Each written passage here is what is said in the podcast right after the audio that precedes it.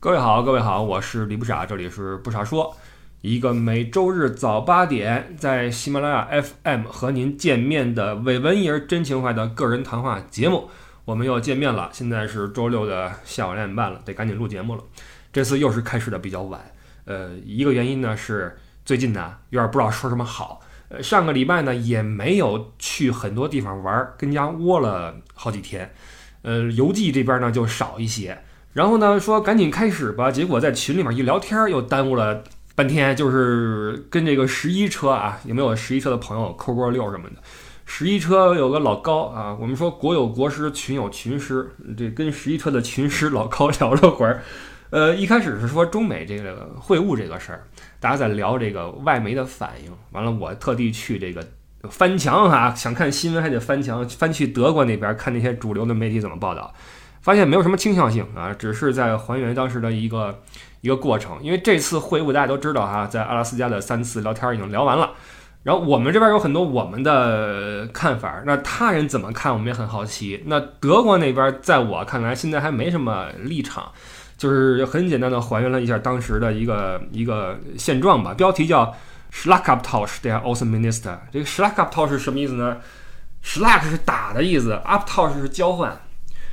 外交部长间的击打交换，就击打交换，你可以把它理解为，比如说这个言辞激烈的意见交流。这个是德国啊，作为欧洲的老大啊，这个世界上的一个也是一个强权国家了，他们的一个看法。那这个可能是很多呃，这个地球上的其他国家的一个一个心态，就是看着就好了，因为你。单挑任何一个国家都没法跟美国跟中国扛嘛，就看这个两个大国在那儿怎么怎么说，然后我们就看着，然后再选择我们自己的。实际上外交的东西还不就是利益嘛？那么你是出于历史的原因也好，还是出于利益也好，跟谁站在某一边儿，那就是其他国家自己站队的事儿。那世界的新的格局也是慢慢这么画出来的嘛。啊，这个是中美的这个事儿。然后很有意思的是，我在翻这个外媒的时候呀，因为我们知道外媒。尤其是西方媒体啊，西方媒体它从这个立场上，或者从意识形态上，它实际上是对呃东方就中国会有一定的这种批判的态度，因为大家的这个怎么说政体不一样，体制不一样嘛，思想意识形态不一样嘛，所以它就会有一些这种呃我们这种话题以前说过，就不说了。然后我发现这个德媒虽然说没有在中美会晤上做什么文章，但是很明显它有另外一个文章啊推出来叫。妇女暴力一个禁忌话题，那配图就是三个中国女性面对着电脑啊，这应该是一个呃英特尔的一个电脑的一个展台吧，然后有三个中国的女孩的背影哈，在那站那块在弄电脑，配了这么一个图，那讲的是这个中国妇女权益的事情。说平均每七秒就有一个中国妇女遭受家庭暴力，然后我赶紧去查这个数据，发现哎，果然如此啊！说这是这是全国妇联的一个数据，说平均每七点四秒就有一个中国女性如何如何，呃，等于说还不是他们编纂的一个一个数据。然后就聊这事儿，说到底是不是有这么频繁的女性被打？然后最后我们就就聊聊歪了，瞎聊嘛。聊到说说这个，现在其实这这个妇女权益吧，虽然说是有待提高啊，肯定是有待提高，但是在某种程度上，如果你只从数据来看的话，我说你要单纯统计一个中国男性遭遇家庭暴力的这个比例啊，搞不好也比西方美那个国家要高，有没有可能性？因为其实部分妇女已经站起来了，我觉得，其实说的是西媒看待中国的。态度问题就是他肯定是要想办法。你看，我说你人权不行，我就说你家暴，对吧？但是家暴这事儿存在不存在？存在，它确实是存在。但是，难道说全世界只有中国存在家暴吗？只有中国存在对妇女的不公？你怎么不不去搞那些阿拉伯？呃，也搞了哈，也搞了。实际上，你看他想搞别人的话，他的理由有很多啊，这妇女啊，人权，总之都是实际上都是跟利益沾边啊。这就不说了。完了，又聊到什么呢？又聊到这个，为什么现在这个东方这个审美啊，男性总是很，很，你看咱们这个这个以前好像说过这话题啊，咱们的审美里边一个男性的一个一号人物哈，那应该是呃玉面什么银盔是吧？然后白马银枪都都这种角色，他没有那种说一身肌肉，然后满脸刚毅什么的哈。可能因为时代变了，然后咱们的审美也变了，对男性的这种需求不同吗，不知道。说怎么这东方文化怎么就男性都这么瘦弱？完了我就瞎瞎猜，我说是不是因为这个，咱不能哪壶不开提哪壶？那本身就没什么肌肉怎么办？那我们就玩别的，我们玩盐是吧？玩盐玩到一定份上就玩玩玩玩岔了，玩成了现在这样。完了老高说说那那也有练块的呀，练好了也也也也不怂啊！你看那鹿神是吧？完就就琢磨这事儿，完了我就说这事儿是不是可能是？就女性的某种意识的一种发散，就是女性选择的这个审美嘛，因为男色市场是服务女性的嘛，对吧？就好比女色市场服务男性一样，其实是相互的。那么在女性的这个这个消费男色的市场也建立起来之后，女性的审美就决定了什么样的男色被需求。那现在这么多这个娘炮出现，那我觉得实际上是是女性审美的问题吧，我我猜的哈。那你看前一阵儿那个是教育部还是哪儿都说了嘛，说要改变这种趋势了，好像要多练体育啊，还是怎么着哈？反正要已经从上面都引起重视了，那说明这个文化趋势可能确实是有点问题吧。但是挺好玩的哈，其实，在群里聊天就是你言我一语，然后说点这种好玩的事儿就就就得了。其实建群的目的就是就是交流嘛。完了，自打咱们群主开始这个。往群里面投放广告以来，我发现还行啊，群里面的活跃度还可以。一会儿聊聊什么群主他们家的娃呀，一会儿说说群主的什么啊鞋呀，一会儿说说点别的哈，都挺好玩一个事儿。这个这个就是如此。然后今天本来想说什么呢？想说一个实际上是我把控不了的一个话题。起源在哪儿？起源在前天晚上，我接到一个电话啊，谁打来电话呢？是呃平时不怎么联系的一个哥们儿。呃，被万众敬仰的啊，这个德艺双馨的，呃，滚圈传奇啊，这个朋克圈的巨星，然后世界级的这个偶像啊，是 反光镜的主唱李鹏。李鹏给我来电话，我说怎么了？他说我想问你点事儿。就是你在成都怎么样？我想问问你成都的居住环境，以及如果我要去成都的话，我住哪儿合适？我说你什么意思？你是来玩还是怎么的？他说不呀，我不想在北京待着了，我要离开北京。我说啊，因为这哥们儿平时啊都是喝多了的时候话特多，然后我就从他那个语气中分辨到底是不是喝多了，好像还还残存着一些理智，跟我说北京没法待了，我想走了，我不想在北京待着了，我受够了啊，然后给这个。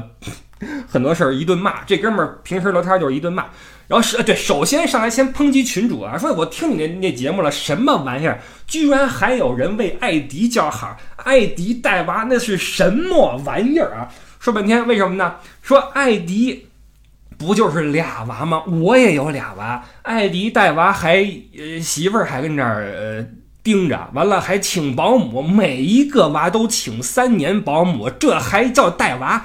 李鹏跟我说，我当时啊，我当时给我描述啊，说怎么给孩子擦屎，怎么把尿，什么各种的那种细节描述了一堆啊，然后说你们这就这种群主孩子啊，先先抨击了一下。我说好了好了，我说你冷静一下啊，你想想说什么？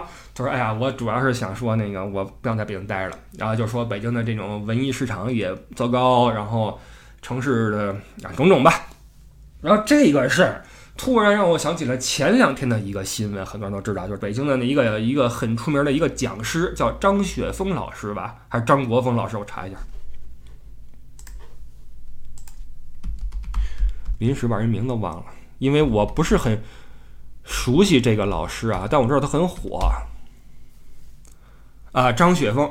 说张雪峰离开北京，然后包括那个楚音教授啊，也在说，大家也在聊，说我这样的一个人才，这么火的一个人，都在北京待不下去，北京到底什么样了？然后就这两件事儿，让我突然想起来我自己的内心的一些变化，就是如果你现在问我，你想不想北京，想不想回北京，我都会摇摇头。说真的，就是我觉得北京这个城市对我来说已经没有什么太大的吸引力了。然后我就看这个张雪峰是为什么离开北京。一开始说是因为户口什么的啊，然后去了苏州。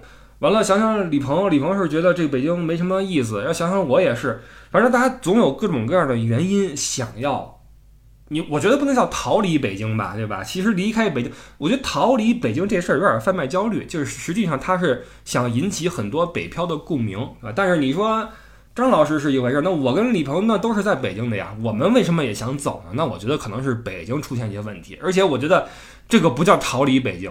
这个叫选择离开北京。对于张老师来说，他完全以他的能力，怎么可能在北京过不好？他离开，我觉得更多是因为一些想法的转变。所以一定是北京哪里有了问题，哪里有了让他人所无法接受的，或者说让他人无法接受的点越来越多，所以才会有人选择去去离开北京。但是呢，我也不是什么社会学家，也不是经济学家，我也没有做过这方面的研究。我。我还特地去网上看了一下这些的这个这个，因为这个是话题嘛。曾几何时，逃离北上广是一个话题嘛。我是说不好这个话题的，因为我逃离北上广实际上是说给去北上广打拼的人他们的一个话题。那作为我们来说，那土生土长的人来说，我们不存在一个逃离的问题，或者大多数人都没有这个问题，所以我是没有。而且我也没有进入社会。你想，我这次回国，包括我前几次回国，实际上都没有在中国办什么事儿。实际上，我是脱离中国社会的，所以这个事儿我是说不清的。我只能从我本身来说，就是我作为一个土生土长的老北京，我给你们、给各位来说一下，为什么北京在我心中渐渐的失去了吸引力？好吧，所以这是一个。我没有在聊什么逃离北上广的问题，我也没有在聊什么到底应该在北京还是不应该在北京的问题。我只是因为被张雪峰跟李鹏触动这一个点，就是让我觉得，哎，我好像北京没有吸引力了。那为什么？我给你们来来聊一聊。实际上，你们肯定看过很多网上的文章，尤其是北京人可能看的更多一些，就是很多老北京啊、土著啊，在借由一些事情去阐述自己对北京的情感，呃，去。嗯，抱怨也好，或者说嗯惋惜也好，比如说北京哪儿拆了是吧？我们的回忆没有了。北京哪儿怎么怎么着了？说哎呀，北京什么没有了？北京什么什么多了？说哎呀，这不是老北京了。实际上，大多数这样的文章啊，在我看来，实际上是矫情有余，理性不足。就是我能够理解很多人对家乡的质朴的情感，但是你说中国哪一个城市没有在发生巨变的？尤其是。中国的大城市，这没办法。这个怎么说呢？我举个例子啊，你看，有时候我们去欧洲，你发现这地方跟一百年前、两百年前都一个样，一直都没有变化。为什么？因为欧洲在一百年、两百年以前已经完成了基础设施的建设，已经进入到了一个。呃，近代或者说准现代社会，所以在最近的一百年里面，它不需要再改变了，不需要拆，不需要建，不需要如何如何，它人口也没那么多，对吧？所以你可以把这事儿理解为我们这代人正在经历欧洲在工业革命之后的那代人的一个一个困境，就是家乡变了，家乡的这个青山绿水变成了烟囱，什么火车是吧？然后这个各种的工厂、钢铁机器在那轰鸣，这是那时候的欧洲人所经历的一个困局。但是这个困局，因为我们起步晚吧，所以被我们这代人所所赶上。所以这就好比欧洲人，你说他这么多年没有变，是因为他已经是一个人的可能三十岁到五十岁，他没什么变化。但我们中国是一个人从十六岁到二十六岁，那中间是一年一个样。所以这个事儿是我们这代人的一个所面临的一个。无法推开的一个责任或者困局，就是我们的社会，不论是观点还是城市的基建，都会发生巨变。那这个巨变有没有更好的选择？当然可能有，但是你说一个国家的前进怎么可能没有遗憾？肯定也有遗憾。那这个遗憾就没办法了。你们这些乡愁跟这个刚需比起来，那什么都不是，对吧？那什么都不是。所以我特别理解很多土著。不论是哪儿的土著啊，你北京也好，上海也好，你们对于过去的故乡的怀念，我也，我也，我也觉得当时的胡同可有意思了。但是咱扪心自问，平胸而论啊，朋友们，胡同的生活真美好吗？我是住过胡同的，那我靠，冬天烧煤，搞不好还住煤气，完了出门还得去去公共卫生间，院里没厕所吗？冬天那那卫生间那地上都是冰，我靠，尿冰，你 能想象吗？搞不好你再你再一出溜再下去，很痛苦。真的那很痛苦。所以到了楼房之后，我我觉得真舒服呀！哇塞，冬天有暖气，能能想象吗？所以其实我们也在享受着时代的改变、硬件的改变给我们带来的好处，对吧？而且早期不说啊，早期我们那胡同一拆，那没这这，人一说哇塞，你们家得多少钱一拆？没有拆太早了啊，拆太早了。那地儿还挺牛的，那地儿但凡晚拆点哈，这就牛大了啊！这不说了。我的意思是，拆房也给了不少钱吧，朋友们。那咱不能说一边享受着拆迁福利，一边说哇，北京没了，你们就把我们家拆了，这有点不对，对吧？所以这事儿其实是有缺憾，有有值得提高的地方，有值得商榷的地方。但是呢，这事儿无法改变啊，这是我对很多。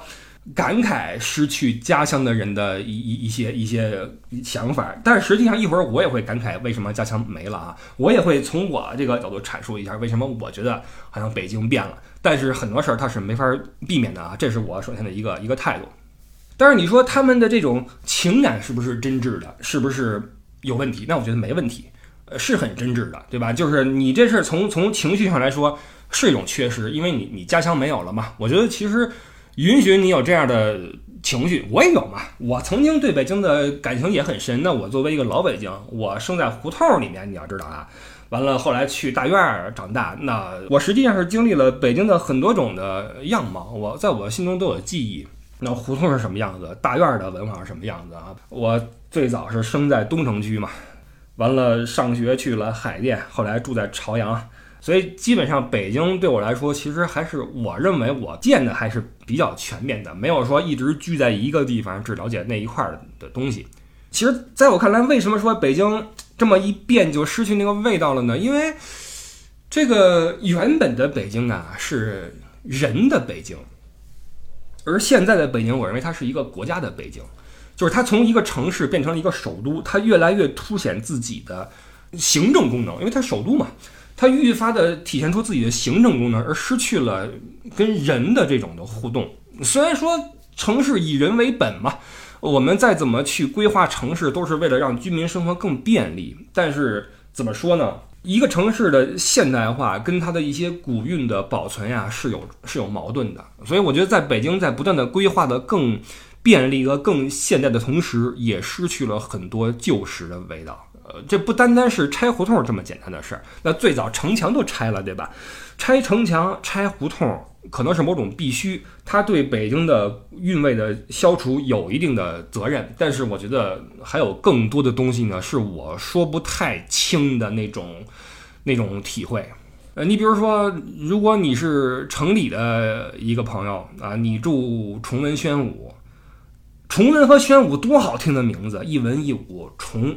宣多好的名字，愣给弄没了，愣并成东城西城，怎么想的这事儿啊？就我觉得这事儿，你你你说是为了行政规划更方便，哪怕你把东城西城改成崇文宣武呢，对吧？你别简单的分一个东西，我觉得不分文武，然后不是东西的感觉啊，就不不是东西，你知道吗？这这是老感慨了哈，你可以当做是我的一个没有意义的抱怨啊。如果你是一直生生活在崇文宣武，你或者你你在什么北新桥，你在那些老街里边、老胡同里面，那二十年前是一个样子，现在是另外一个样子。现在你看，你不论是哪儿，因为在城中会有一些街区是保存了以前的样貌嘛，但是你的生活的环境变了，以前的胡同可安静了。夏天你就听着蝉鸣，冬天你就看着那雪景儿，是吧？当然我这说的比较浪漫啊，实际上夏天挥汗如雨，冬天冻得跟什么似的。但是现在这这点浪漫也没有了。现在你一出门，满胡同都是那些车停的那些车，因为家里都买车了嘛，没地儿停车呀，朋友们。完了，没有车的话，那都是老年代步车，后边贴一个车牌儿，所谓车牌儿什么的，接送孩子上下学，对吧？这就是北京车牌儿。你但凡你家贴一个这个，你家这车能上路了，你知道吗？满街都是这个这个怎么怎么说那个电力三轮。你出小区呢，嘈杂的不行。然后出门之后，以前还是那点电车在那儿哈走来走去，现在外边全是人呐，哪儿还有安宁啊？小时候那种安静的胡同早就没有了。所以现在，如果你住在城里的话，我觉得除了有一个好处是，你出门还是老北京那些店啊，那些什么北京桥卤煮还在是吧？大连火烧还还在。你在里边的话，吃一些北京的小吃，那是很多的哈。那各种的那种灯市口，什么随便找个把角就是一个老字号啊，或者老店啊，你吃还行，或者说那点情怀还在。你在那儿一走，你觉得我哥们儿这是在啊四九城，这才是四九城。我出门就是啊北海，我出门就是美术馆，就是曾经那点东西还在，那些事儿。还在你眼前过着，就是你家这个几代人都是在这儿生活和生长，这本身就是一种情感维系嘛。这些东西还在，但是你除了说去哪儿还比较方便之外，实际上你的生活是很嘈杂、很难过的，因为很明显是现代化生活更舒适嘛。你这平房你怎么改？你又不是那个在那个某些街上面那个四合院是厉害啊，地下挖一地库。车开进去，呜呜一升降机给你把车给你降下去，你又不是那种人家，对吧？你还住那杂院，你怎么整？实际上是很难受的。这个就是城里的，那城外这城外就是二环路以外啊，二环路以外这些大院，这大院什么的本身就不是北京的感觉。就好比我举个例子，你去巴黎，你去巴黎，你出了那个那一圈儿，你出了那个环线之后。你还觉得这是这是这是巴黎吗？你只能感觉这是法国，但是不是巴黎那单说了，巴黎就河边那一圈那一块儿，什么协和广场，什么圣母院什么的哈，在那一块儿，你觉得我这是巴黎，有塔，有河，有咖啡馆。你一旦出了环线之后，这这这是这是巴黎吗？没，你没那感觉了。过去巴黎辉煌时期那点事儿跟你也没什么关系，你也你也看不见摸不着，这就是在二环路以外的北京，所谓的北京的样子。你真正的北京，你去旅游的话，你是不怎么出，除非你要去看鸟巢，对吧？否则的话，你不怎么出二环嘛。你故宫、北海什么啊，颐和园在外边哈，对对对，在外边。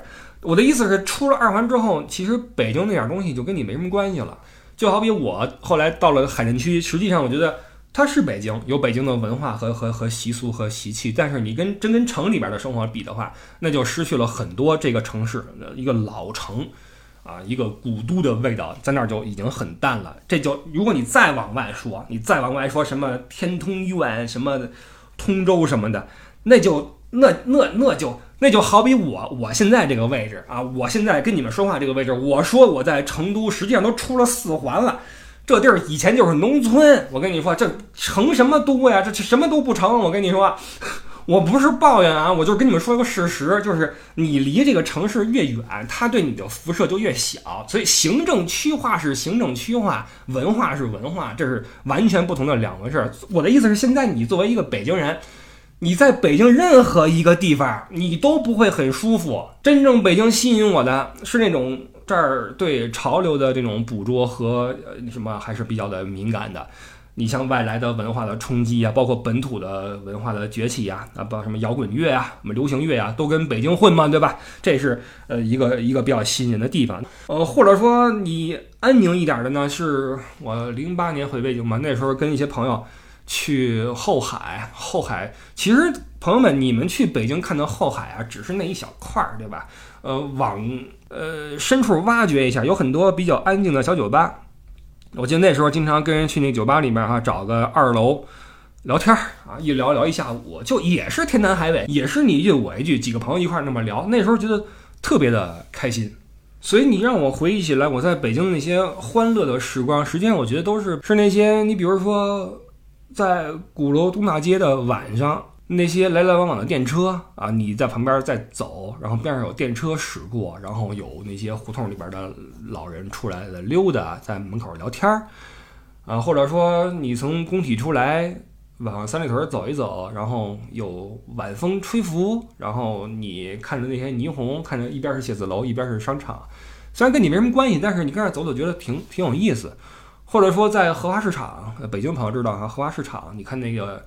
那些老大爷在地上写字儿，或者说五道口儿，五道口儿，你在那儿路边一坐，你看着那些学生走来走去，看那些小老外走来走去，我觉得这些是你让我现在回忆北京，我觉得比较有意思的瞬间，比较让我有感动的瞬间。但其他的东西都都没有。可能在在旁人看来，北京是什么呢？是颐和园、长城、故宫、烤鸭啊。那实际上我心中的北京，我作为一个北京人，我心中的北京就是。五道口的学生，呃，工体的霓虹，鼓楼东大街的电车，包括荷花市场的晚风啊，我是不是有点太太太矫情了？但是这就是我心中的北京的样子。但是你说，现在这东西还还还还存在吗？还存在啊，实际上还还存在，只不过，只不过北京它因为在变化嘛，变化之后涌现出了更多其他的特质，就让我觉得这地儿有点无法接受了。什么特质呢？首先，北京物质化的很厉害，就是因为它是首都嘛，首都的话就应该有相匹配的一些商业的一个一个标杆嘛，它国贸也好，国贸 N 七。然后现在什么 SKP，就看你们看群主，群主每次晒吧，你发现没有，去的都是这些地方，什么 SKP 呀，什么北京那些最牛的地方啊，然后喝个下午茶，晒会太阳，这我不行啊！一是我消费不起，再一个你给我钱我也不去那儿消费。我觉得可能人跟人的追求不一样，就是说到底，我离开北京的原因其实可能跟别人都不一样。就是我对这东西没什么追求，很多人在北京都是追求这种东西嘛，因为只有在北京或者说只有在北上广，才有最顶尖的潮流，才有最牛的商场，才有最棒的街区或者什么啊。只不过我可能是因为年龄，可能是因为我的这个收入，这东西跟我没什么关系，我也我也去不了，我也不想去啊。所以这个这种北京越来越物质化，让我觉得跟我实际上是是无关的哈。我对这个没什么感觉。完了，除了物质化之外呢，还有它。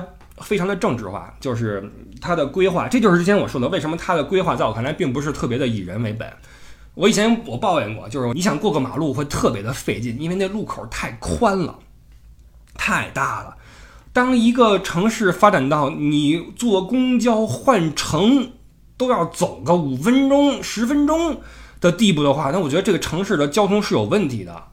你比如说，在北京，你要你要在哪过个路口，中关村那边路口，你过了，这这这害怕，就是你觉得我过不去了，我这完了，我这我要我得歇会儿，你知道吗？西直门地铁一换乘，我你换的你怀疑人生，真的，包括那个很多道路，我直接说了啊，我觉得长安街的很多规划是非常不合理的。比如说你在天安门去那儿玩怎么样，我不知道，但是我曾经去那儿看过一场演出。那什么是国家大剧院还是哪儿啊？我发现去那块儿特别的费劲。你作为一个不开车的人，你坐地铁，经常天安门那个站就就封了，也不知道什么原因就封了，不让下下下人了。完了，你得从下一站下。长安街上打车非常的费劲，你得搭乘公交，公交你又得去去站台等。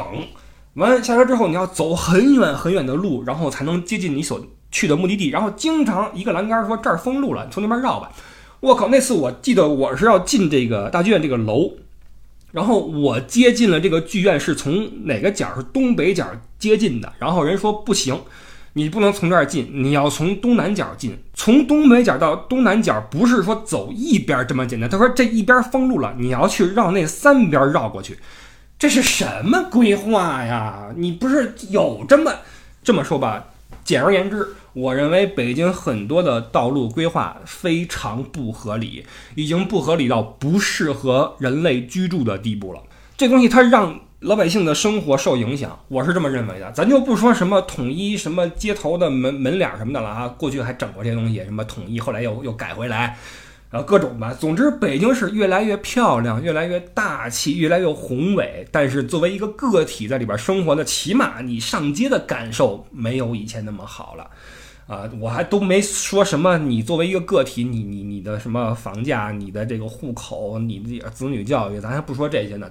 至少作为一个我这么一个时不时回去一趟的人来说，我觉得北京的交通越来越，如果你没车的话，越来越不友好了，太大了。而且很多地方的规划吧，你看前门那大石袋那块儿完锤了，现在什么都不是了。前门以前是北京多热闹的一个地方啊，现在弄得什么人都没有，只能靠旅行团往那一拽。你去那儿看去吧，然后最好再消费点东西哈，买点二锅头什么的，整个弄的就不是那么回事了。这这就是我的一个意思，就是北京这个城市它越来越没有生活了，它不是以前那种凡夫走卒的北京了，它有自己的角色定位。它是一个名片，它是有着比如说稳定的这个为前提的一个要兼顾于什么和什么的一个城市。它对于这种宜居来说，我觉得不是很很很很很擅长啊。呃，所以说来说去呢，作为一个嗯对北京没有了更多的其他需求的人啊，我不需要在这儿，比如说为子女提供教育，我也不需要在这儿工作。我只是在这儿出生，然后曾经见到过曾经的那种宜居的北京。对于这样的一个我来说，我个人的观点是，现在的北京对我没有什么吸引力了，我已经不喜欢这个地方了。但是个体的观点永远是个体的观点啊，尤其是这一期，我觉得我是完全是个人的一个态度，因为很多人还在往大城市走嘛。毫无疑问的一个事儿是，我们的很多资源集中在大城市啊，医疗资源、教育资源，包括更好的发展前景等等。那你回到那些二三线城市、三四线城市，那你不可能达成这样的人生愿景。你比如说，我要嗯有好的呃文化演出的这个这个。呃，选择啊，我要有好的呃酒吧、好的餐厅，有国际化的一个什么街区，呃，这些东西你在一个三四线城市，那你根本就实现不了，你只能去大城市。那么你为了这些东西的话，就要在大城市付出很多很多啊，去奋斗，然后去拼搏。这个可能是很多人选择留在北京或者进入北京的一个原因吧。所以其实呃一开始说了哈，离开北京其实有两种人，一种人是。不想再拼搏了，觉得我的选择不值得，不应该为我的这个选择付出那么多。那另外一种离开，实际上不是说放弃什么，而是因为他有其他的选择啊。你比如说像我，我能够选择在另外一个城市生活，那这样的话，有了这样的选择的话，那当然可以说，那我不喜欢我就离开。但是对于可能对于很多人来说，那如果你为了下一代有更好的教育啊什么的，因为你你你要去。你人生的高度是怎么达成的？那大部分人都是通过好的教育，然后考好大学，然后出来好的工作，然后去实现愿景嘛。那这是绝大多数人的一条路。所以你为了实现这个路线的畅通无阻，那你就要在大城市扎根，然后获得户口，然后在这儿有房子，然后接受教育，然后有医疗。那这个是。绝大多数人为什么一定要在大城市扎根的理由，这当然是成立的了。只不过现在我们也多了一个词儿叫内卷危机，就是大家都在内卷，不论是学生也好，还是我们打工人也好，都在内卷，都在为了一些很很很虚无缥缈的事儿在拼啊，拼刺刀，大家都拼的吐血，然后发现也没有前进多少步，然后这期间就会有很多人出来蛊惑你，有的人让你走。有的人让你留，对吧？那我我还我为此还翻了一些这个这个别人是怎么看北上广这个事儿的。那我就看到了那个曾经奇葩说那些导师们是怎么说的哈。我我给你们念一下，我还截了个屏。嗯，马东说啊，马东说这个逃离北上广只是个新闻标题，因为首先的问题是你逃去哪儿了？如果你逃去了伦敦、纽约和巴黎，那就是去了另外一个北上广。如果你去了更小的城市，那是你对生活的选择，但是。他怀疑这样的人到底有多少，也就是说，他其实不怎么相信有人会选择，呃，去更小的城市而不选择北上广。那蔡康永，蔡康永说，大城市的最大的问题是会引发我们对自身无穷的欲望跟想象，所以你要逃离的不是大城市，而是你自己。这我觉得是对的。其实你在大城市，为什么？是因为你有很多的追求，你有很多的欲望。当你这些欲望消失的时候，你也不会再认为这个大城市。它这么不宜居，你为什么在这儿待着呢？就像我一样，对吧？我对北京没有欲望，我对这儿的什么医疗和教育没有需求，那我自然会会选择离开。那何炅，何炅说说你觉得这儿不适合你，你就跑的话，这是失败者的做法。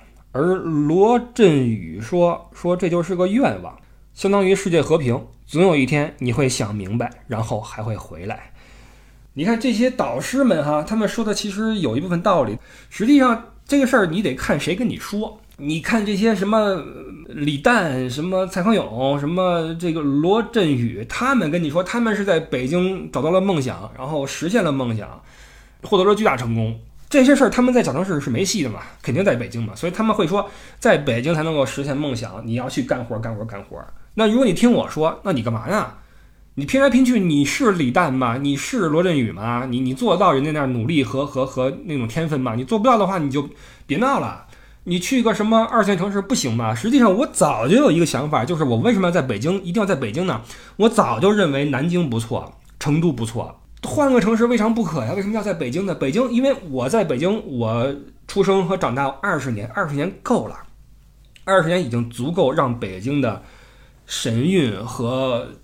秉性都融在我的身体里，融在我的血液里。那我出门，从我的举手投足，从我的性格，从我的思维方式，都能够看出我是一个来自北京的人，这就够了。我把这个城市装在我的身体里，然后带走，不论我去哪儿，我是一个北京人，这就够了。所以我认为这是北京。为什么说我可以不回去了？因为它好的东西，我能带走的已经带走了。带不走的就在那儿放那块儿吧，让别人去看吧。我带不走那些胡同，带不走那些，呃，什么晚风和蝉鸣，带不走那些路灯和霓虹，带不走那些电车和地上的写的那些沾了水的大字。而且更尴尬的是什么？实际上，这些对北京的我的这些想象和回忆，它就是回忆。你永远要活在现在。所以说。就算我在北京，我也不能天天守着荷花市场看人写字儿去呀，对吧？所以这个很多时候，一种情绪它就是一种情绪，把这种情绪带走，你的人生中、你的记忆中，当你七老八十躺在床上，你能够回忆起你曾在北京的这些浪漫的瞬间，这就够了。这就是一个城市的精髓被你带走了，我认为这就值了，好吧？所以为什么我可以说我要离开北京，而且北京对我来说没有吸引力了？那。张雪峰有张雪峰的理由，李鹏有李鹏的理由，我有我的理由。那我不知道各位你们是怎么看这个事儿的啊？因为大家的境遇太不一样了。李鹏是他是他是做他玩音乐的嘛？他如果觉得一个地方的，比如说演出市场不好了，或者说朋友少了，他当然可以换个地儿继续去创作，继续去去去演出。本来他的工作就是巡演嘛，也无所谓。那张雪峰他有这么多。他有本事又有钱，然后又有选择，他为什么不选择呢？是吧？这个每个人有自己的面前的一条路，所以说，嗯，我就是这个观点，就是我并不是一个特别矫情的、单纯的说北京被毁了的这么一个原住民。同时呢，我又会觉得北京随着它的发展和进步吧，它和我的它远离了我的需求，或者说和我的审美渐行渐远。说到底是我个人的事儿。呃，选择暂时不回北京是我个人的选择啊。那可能几十年之后，又过二十年，我六十岁了，觉得哎呀，嗯，还是回北京吧。叫什么来着？落叶什么归根啊？什么什么告老还乡啊？对吧？毕竟是那儿出生的嘛，这都是后话。那说实话，二十年之后呀，我觉得那就更没什么理由回北京了。北京，你能看出来，北京现在它的某种名片的意义是越来越明显了。呃，往外迁人也好，或什么也好，他本来就没想着说让你宜居，让你舒服。我觉得是啊，我觉得北京的规划这这个是排在后面的，它更多的是一个一个一个一个符号。然后二十年后，那些现在的这些二线城市会更好啊，也会有好的街区啊，好的教育，好的医疗啊。中国在进步嘛。二零三五年，咱都能能能能超越美国了。你想想吧，再过二十年，那都都二零四零年了。那时候，你你超越美国，难道你还非要去什么纽约和洛杉矶吗？你去什么呃西雅图什么哪儿不行啊？对吧？很多地方可以适合你生存吧。我觉得一个正常的一个国家哈，不应该是所有的人都往一个地方跑啊。那那资源过于集中了。所以我觉得以后慢慢的，中国也会远离这个困境，就是大家都往一个地方挤，然后去内卷，慢慢会好一点。所以到时候再看吧，这就是今天想说的一些一些事儿，其实没什么系统啊，真的，我只是说一说我心中曾经的北京和现在的北京的样子，呃，你就全当是一个老北京的一个个体的一个看法吧。然后祝在所有在北京的朋友生活越来越好啊，也祝北京越来越好，毕竟那是我的家乡，好吧？这是我们今天的不少说，然后我们下一期再回来说说旅游的事儿啊，因为去了一些比较坑爹的景点，也想跟各位来聊一聊。呃，这是我们下期内容了，好吧，今天就先说这么多吧，然后祝各位下周生活愉快，工作顺心，呃，拜拜。